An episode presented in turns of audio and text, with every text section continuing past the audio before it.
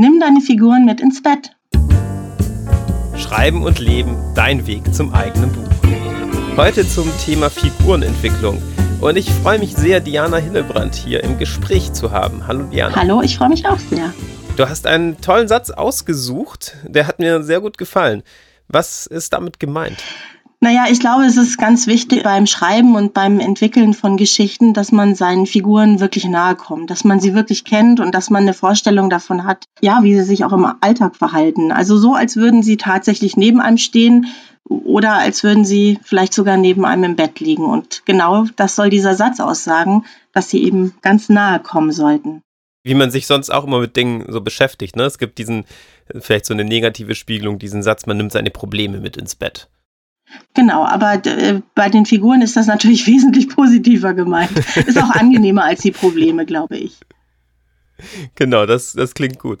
Thema Figurenentwicklung haben wir heute. Was soll das eigentlich bedeuten, wenn das jetzt jemand noch nie gehört hat? Wie könnte man das so umschreiben mit ein paar einfachen Wörtern? Naja, wenn man ein, ein Buch schreibt oder eine Geschichte schreibt, dann äh, geht es ja letztendlich um die Geschichte einer bestimmten Figur, eines Protagonisten, der sozusagen die Handlung durch die ganze Geschichte trägt und mit dem sich die Leser auch identifizieren. Und darum ist es unglaublich wichtig, sich um diese Figuren in den Büchern auch zu kümmern, sie nicht zu vernachlässigen und sich genau zu überlegen, mit wem man es da eigentlich zu tun hat, um den Leser dann auch davon letztendlich zu begeistern. Das heißt, du, du meinst, die Wirkung auch wirklich des Textes hängt ganz eng damit zusammen, wie gut das mit der Figurenentwicklung funktioniert. Ja, absolut, absolut. Wobei es da natürlich verschiedene Dinge gibt. Es mhm. gibt Leute, die machen das vielleicht mehr äh, im Kopf äh, statt auf einem Papier. Manche schreiben vielleicht auch eine lange Biografie. Also wie jeder selber damit umgeht, das ist natürlich jedem selbst überlassen. Aber wichtig ist es auf jeden Fall, ja. Genau, und das, das wäre ja so das Ziel, wenn man jetzt hier zuhört, vielleicht ein paar Impulse mitzunehmen für das eigene Schreiben und wie ähm, man mit den Figuren umgeht und Figuren entwickeln kann. Du hast jetzt schon so ein paar Beispiele angedeutet. Welche gibt es noch? Wie kann das ganz konkret aussehen? Naja, also äh, als ich mit meinen Schreibkursen angefangen habe, habe ich manchmal versucht, die Leute dazu zu bringen, sich hinzusetzen, sich was auszudenken, einen Plot zu machen, eine Handlung aufzubauen und eine Geschichte zu entwickeln. Mhm. Und mit den Jahren habe ich gemerkt, dass es sehr viel schwerer ist, als wenn man von den Figuren, also in dem Fall von der Hauptfigur ausgeht, sich die erstmal genau anschaut, sich anschaut, was sie für einen Hintergrund hat, was sie für Schwächen hat, was sie für Stärken, Wünsche und Sehnsüchte hat und da ist eigentlich schon ganz viel Potenzial für die Geschichte drin. Das kann ich aber nur, wenn ich als Autorin oder als Autor meine Figur eben gut kenne. Und darum äh, ist es, glaube ich, wichtig, vorher sich hinzusetzen und äh, ja, tatsächlich so eine Art Biografie zu schreiben, die natürlich auch, äh, die natürlich in der Geschichte sich weiterentwickeln darf, klar. Aber so ein paar grundsätzliche Dinge festzulegen, um überhaupt erstmal loszustarten. Das führt immer ein bisschen zu Lachen, wenn ich das dann im Kurs mache mhm. und sage, jetzt setzt euch mal hin und schreibt mal eine Biografie. Und wenn wir das dann aber vorlesen und besprechen, dann wird sehr, sehr schnell klar, dass wirklich in, in diesem Hintergrund der Figur ganz viel Potenzial, wo sich einfach viele sehr viel leichter tun, äh, eben dann Geschichten zu schreiben. Hm? Das, das würde auch bedeuten, dass die Frage, sollte man sich eher um den Plot kümmern oder um die Figur, gar kein Gegeneinander ist. Nee, das ist ein Miteinander, ja, ja. Wo, wobei das auch ein bisschen Typsache ist, ne? Das ist auch ein bisschen Typsache. Es gibt sicher auch Leute, die erstmal losplotten müssen und dann vielleicht daraus dann ihre Figuren entwickeln. Die werden das auch irgendwann machen, gar keine Frage. Äh, da muss jeder auch ein bisschen seinen Weg finden. Also mhm. ich bin nicht so ein großer Freund davon zu sagen, nur so geht es. Das ist in meinen Augen Quatsch, weil äh, diesen Weg muss schon jeder selber finden. Aber die Figur ist auf jeden Fall wichtig, denn äh, was soll man erzählen?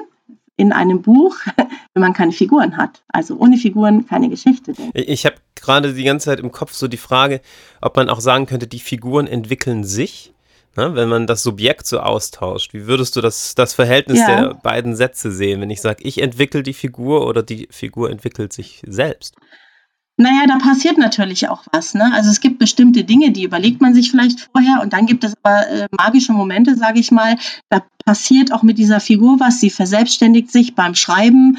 Man hat plötzlich das Gefühl, sie wird wirklich lebendig und manchmal macht sie vielleicht sogar Sachen, die man gar nicht geplant hat. Also als Beispiel, ich hatte einen in meinem Kinderbuch äh, Die geheimnisvolle des Blumen kommt ein Junge vor, der heißt Luca.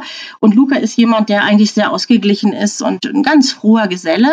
Und äh, der kommt an einen Punkt, äh, wo er sehr geärgert wird. Und plötzlich wehrt er sich. Und das habe ich nicht geplant. Also ich habe nicht gewusst, dass es bei Luca so eine Grenze gibt, wo er sagt, so bis hierhin und nicht weiter. Und es kommt so eine ganz überraschende, äh, ein bisschen gemeine Seite an ihm raus. Und das hat diese Geschichte beflügelt. Das hat auch super gepasst. Und äh, dann kann man das natürlich aufnehmen und das sollte man auch unbedingt machen. Und das passiert beim Schreiben und das entwickelt sich natürlich und äh, das sollte man jetzt nicht dadurch eindämmen, indem man so eine Figur nur auf so einem Raster sieht. Das ist natürlich auch Quatsch. Ist ja immer eine Kombination, ne? Das ist ein wunderschöner Moment natürlich beim Schreiben, wenn ja. einem dann so etwas bewusst wird. Ich kann mir das aber auch andersrum vorstellen, dass die Figur plötzlich etwas tut und sich auf eine Weise zeigt, wie es überhaupt nicht geplant ist. Und vielleicht, wenn es wichtig ist, davor einen Plot und eine Handlungsstruktur zu haben, die einhergeht mit dem Charakter der Figur, kann das auch ein Schreibvorhaben ganz schön torpedieren. Naja, man darf sich natürlich dann auch nicht zu sehr, ich sage jetzt mal, in der Nase herumführen lassen. Also man muss schon mhm. irgendwie die ganze Geschichte, den Plot und letztendlich auch die Figur in gewisser Weise im Griff haben. Und wenn man merkt, das äh, geht mir jetzt zu weit, dann muss man vielleicht auch sagen, nee, nee, also das kann ich jetzt hier nicht aufnehmen. Das, äh, vielleicht ist das ja mal was für eine andere Geschichte, aber hier passt mhm. das nicht. Es muss schon in dieses Gesamt, äh, in die Gesamtstruktur der Geschichte natürlich passen. Sonst sonst schreibt man plötzlich ein ganz anderes Buch und das ist ja auch nicht das, was man möchte. Genau, das heißt, es ist ein gewisses Feingespür auch. Wie immer beim Schreiben, oder? Also ja, ich glaube, so dieses Bauchgefühl und sich da auch ein bisschen auf seine Intuition zu verlassen, ist ganz wichtig, weil Geschichten entstehen nicht auf einem Reißbrett. Also ich glaube, es gibt einfach Momente, da passiert etwas und da musst du als Autor dann aus dem Bauch heraus entscheiden, ist das jetzt gut für mich und die Geschichte oder, oder lasse ich es eher bleiben? Also und da sollte man auch unbedingt seinem eigenen Gefühl folgen. Da gibt es keine feststehenden Regeln, glaube ich. Ken, kennst du diese Walt Disney-Strategie? Die gibt es ab und zu in so Weiterbildungs- äh, nee. Seminaren, auch eher so aus dem Managementbereich. Da geht es um die Trennung zwischen den Phasen, zwischen Planen und, und kreativen Phasen. Ja. Ich stelle mir das sehr gerne ähm, vor als ein ganz flexibles Hin und Her. Ja. Das hängt natürlich auch vom jeweiligen Schreibtyp ab, wie fließend man das macht. Manchmal geht es ineinander. Ich finde es ja. aber auch sehr hilfreich, das so zu trennen. Ne? Also dann genau. vielleicht im Kreativen auch wirklich die Figuren äh, sich entwickeln lassen und dann nochmal drauf schauen, hm, wohin führt das jetzt die Geschichte? Möchte ich das? Passt das so? Ja, ähm, so ist inwiefern es. ist das produktiv? Ne? Ja, du kannst das ja auch nicht alles vorher festlegen. Also du kannst ja jetzt nicht hier so einen Plan machen und die äh, Figur bis ins allerkleinste Detail äh, da festlegen. Denn das entwickelt sich ja tatsächlich auch in der Geschichte und im Zusammenspiel mit den anderen Figuren. Und man bekommt ein Gefühl dafür, wie die eben auch reflektiert und solche Sachen. Also da lässt sich natürlich auch nur ein bestimmter Teil planen. Und trotzdem gibt es so einen Moment, gerade am Anfang, wenn man anfängt, eine Geschichte ähm, zu strukturieren und zu planen, wo man, dass man da eben sagt, ich näher mich erstmal dieser Figur, die ich da eigentlich habe. Ich gucke erstmal, was, was die hat und wie die ist. Ich glaube, dass Geschichten sonst auch nicht funktionieren können. Also bestimmte Dinge sind ja so stark und spielen so eine große Rolle letztendlich mhm. für die Geschichte. Mir fällt äh, das Buch der Vorleser ein von Bernhard Schlink, ja.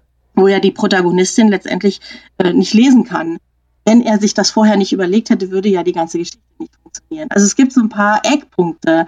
Ich glaube, die braucht man und äh, darüber hinaus darf natürlich und soll natürlich ganz viel passieren. Du hast gerade schon deine Kinderbücher erwähnt. Mhm. Was hat es da im Besonderen auf sich bei der Figurenentwicklung? Ich habe mich so gefragt, ob ähm, die Figuren da nicht ganz so kompliziert sein müssen vielleicht oder ähm, ob es genauso wichtig ist, dass sie tiefschichtig sind, vielschichtig sind, ähm, aber vielleicht auf eine andere Art und Weise. Hast du das Gefühl, da gibt es Besonderheiten? Naja, also grundsätzlich kann man sich die Frage stellen, ob Figuren kompliziert sein müssen. Das war so eine grundsätzliche Frage. Ansonsten glaube ich, ist es gar nicht so ein großer Unterschied. Also man braucht auch im Kinderbuch äh, Figuren, die, die lebendig sind, gerade bei Kindern, die sich ja noch vielleicht viel mehr in so eine Geschichte hineinversetzen und sich absolut identifizieren. Ähm, ich habe dieses äh, Buch gerade schon erwähnt mit der Geheimnisvoll Miss Blum. Äh, das handelt von 18 Münchner Museen. Und wenn ich jetzt also nur geschrieben hätte, wie ein Kind 18 Münchner Museen anschaut, hätte dieses Buch niemand gelesen. Äh, das wird gelesen, weil es darin eine Figur äh, gibt, nämlich diese Miss Bloom, und die hat die Fragekrankheit, die kann nicht mhm. antworten. Also die, die ist völlig gefangen in, in, in Fragen, völlig überfordert auch damit. Und die Kinder helfen ihr sozusagen, Antworten zu finden. Und das funktioniert nur aufgrund einer englischen verrückten Figur, die ich da entworfen habe, äh, die auch ein, ein großes Problem hat. Anders wäre es ein ganz langweiliges Buch geworden. Also ich glaube, der Unterschied da zwischen Erwachsenenliteratur und Kinderliteratur, das ist, den gibt es eigentlich nicht. Das ist genauso schwer oder einfach oder anspruchsvoll äh, wie, wie, wie alles, würde ich sagen. Ja, du hast auch dann an dem Beispiel den Kern schon schön benannt, dass es etwas geben muss, das die Figur antreibt. Ja, ja? So Entweder etwas, wovon sie weg will oder wo sie hin will ja. oder etwas, das sie erfahren möchte.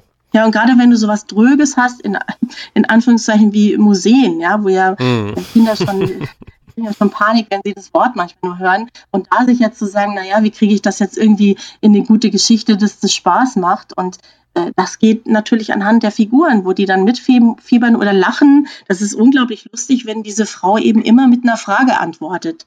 Ja, du hast schon ähm, schön deutlich gemacht, wie unterschiedlich es dennoch für jeden Einzelnen natürlich beim Schreiben ist, ähm, welche Rolle die Figurenentwicklung spielt. Ja, ob das eher ja. zuvor stattfindet oder während des Schreibens oder meistens wahrscheinlich einfach eine Mischung aus beiden. Ähm, wenn ich jetzt besser werden möchte darin, wirklich Figuren zu entwickeln, die ähm, zu einer guten Story führen, die die Leser packen. Was würdest du empfehlen? Wie kann man sich wirklich darum kümmern, im Laufe, sagen wir mal, der Jahre ähm, immer besser darin zu werden und vor allem das intuitiv ins eigene Schreiben zu integrieren?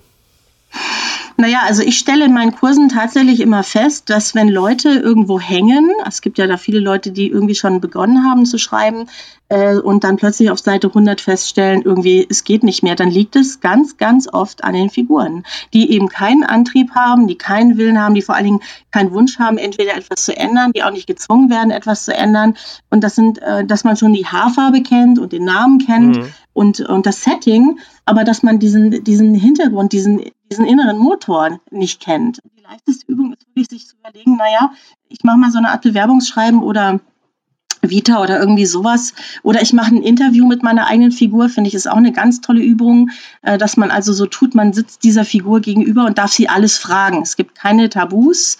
Äh, das ist auch nicht alles etwas, was man dann im letztendlich verwendet, aber man lernt seine Figur wirklich sehr nah kennen. Oder sich zu überlegen, äh, was für einen Einkaufszettel würde meine Figur schreiben? Was würde die, wenn die jetzt einkaufen geht, äh, da mitnehmen? Ja, also, und das macht ganz viel dieses Charakters aus. Und ich glaube einfach, wenn ich den dann an einen bestimmten Ort stelle oder in eine bestimmte Situation, dass ich als Autorin damit agieren kann, wenn ich weiß, wie sie ist und was sie tut.